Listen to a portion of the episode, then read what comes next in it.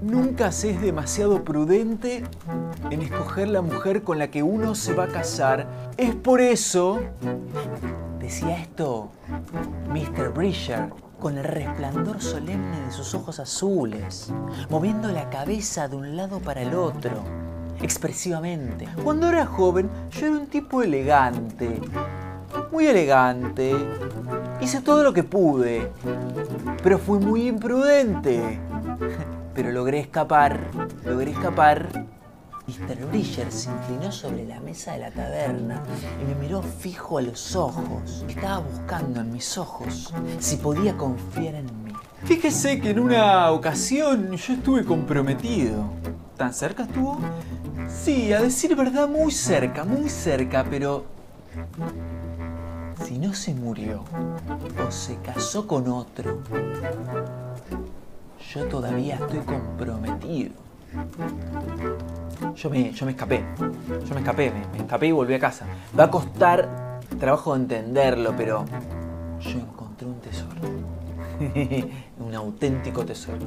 Claro, yo imaginé que él estaba haciendo una ironía, quizás una metáfora, ¿no? Entonces no lo tomé con la debida sorpresa. No era una chica de lo que se dice guapa, no, no era muy guapa, pero, pero no encontré una chica tan encantadora como ella. Naturalmente me presentaron a su familia y bueno, al poco tiempo nos comprometimos. Ella vivía con sus padres como una auténtica señorita, en una casa con un jardín amplio. Eran de una familia muy respetable. Dentro de las propiedades que tenía esta familia, tenía una casa de campo, varios terrenos y plata invertida.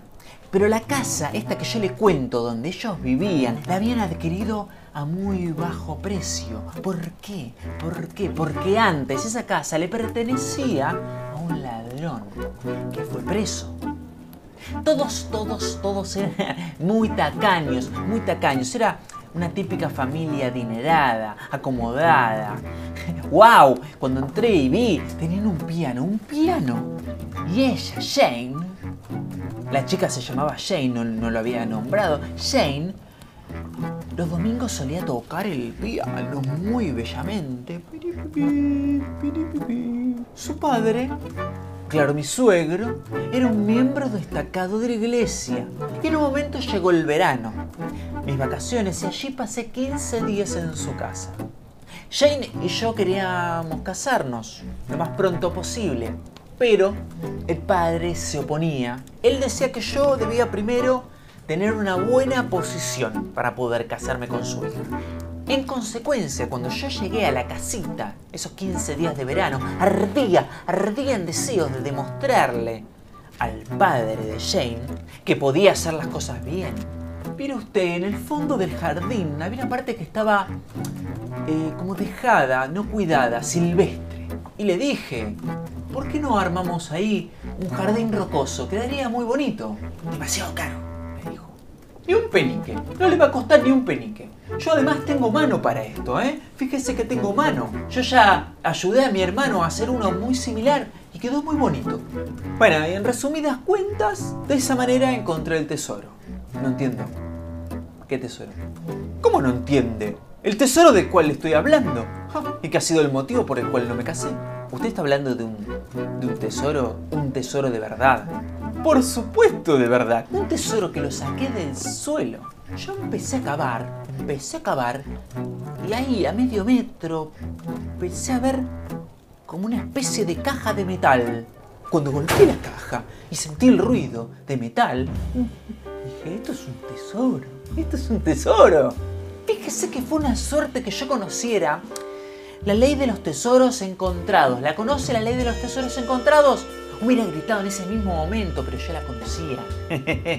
la corona se embolsa todo, todo.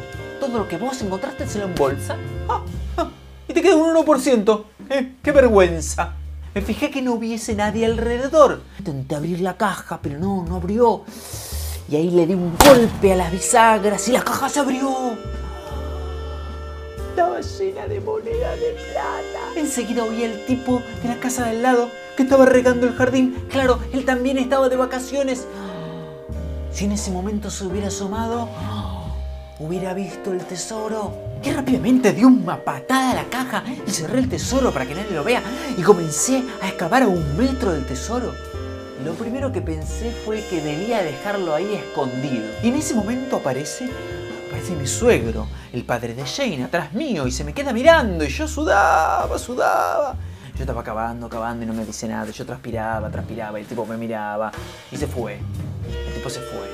Después me contó Jane que el padre le dijo, eh, este imbécil, así me decía siempre, este imbécil, este imbécil tuyo, este imbécil.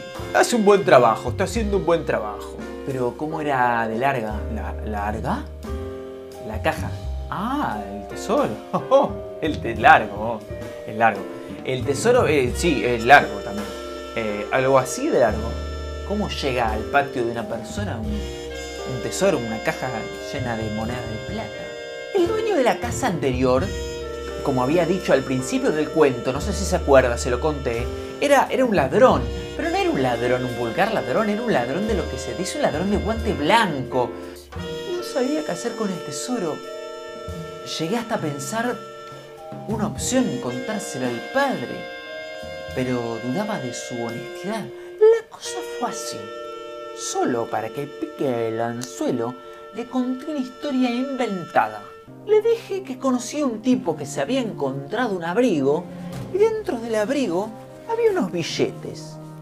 Y que el tipo se había quedado con los billetes y que yo estaba en la duda, no sabía si estaba bien o estaba mal. El viejo se puso como loco, como loco. Empezó, Dios mío, Dios mío.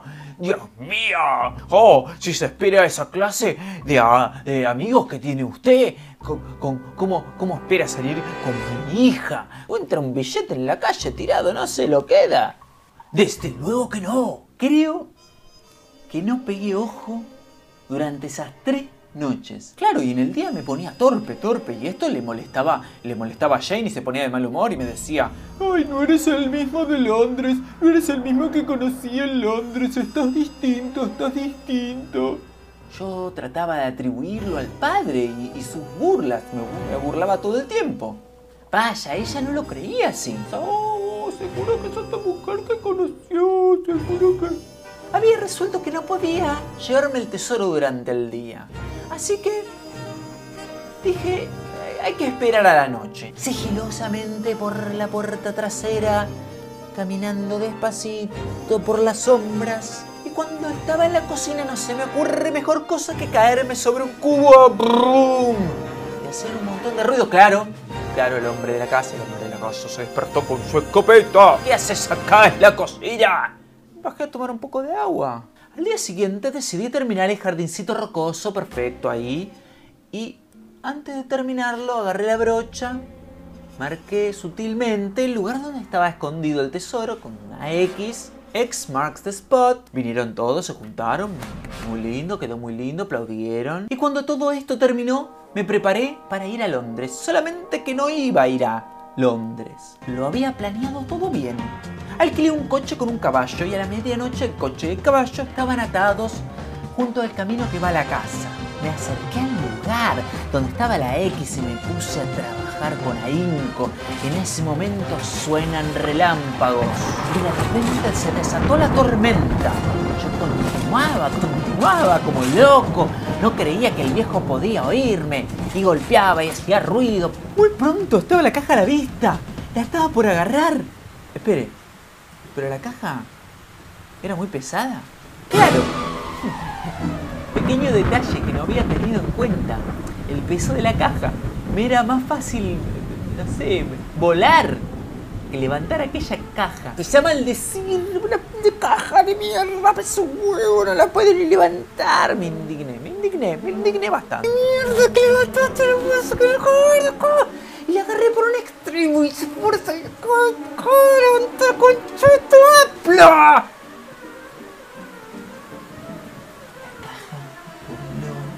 Todas las monedas volaron por el aire y un relámpago iluminó todo como si de repente se hubiera hecho de día. ¡Pum! Se abrió la puerta trasera. ¿Y quién sale de la puerta trasera? ¡Ah! Era el papá de Jane con una escopeta. Estaba a 100 metros.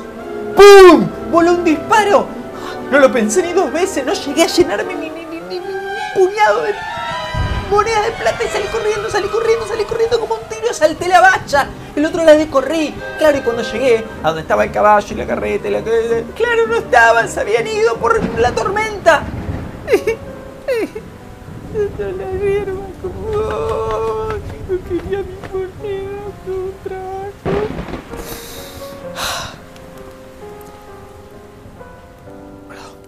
Intentó de nuevo, ¿no volvió? Ni hablar, estaba harto de ese maldito tesoro, ya no, no quería saber más nada de ese lugar ni de ese tesoro, me volví a Londres. Lo más rápido que pude. Pero Jane, ¿qué pasó con Jane? Tres veces le escribí a Jane. Nunca, nunca me respondió. Claro, además no sabía si el viejo me había reconocido. Estaba muy atento a los periódicos para ver porque, eh, claro, yo dije, el, señor lo va a entregar a la justicia, este tesoro, ¿no? Por todo lo que me había contado de, la moral y la ética. Y no parecía nada. ¿Qué hizo el viejo con el tesoro? ¿Lo entregó? No lo entregó, no lo entregó. Pero fíjese usted que un día, un día, a la mañana, leo mi periódico como es costumbre, la sección de noticias, el nombre del viejo. ¿Por qué cree que aparecía en el diario, en la sección de noticias, el nombre de este tipo? Por emitir monedas falsas. Y hubo un proceso muy, muy largo. Al final lo atraparon. Y usted no... No, no. Ni hablar. Y mire usted que a él tampoco le ayudó mucho decir que era un tesoro encontrado. El tesoro de Mr. Bridger. H.G. Wells.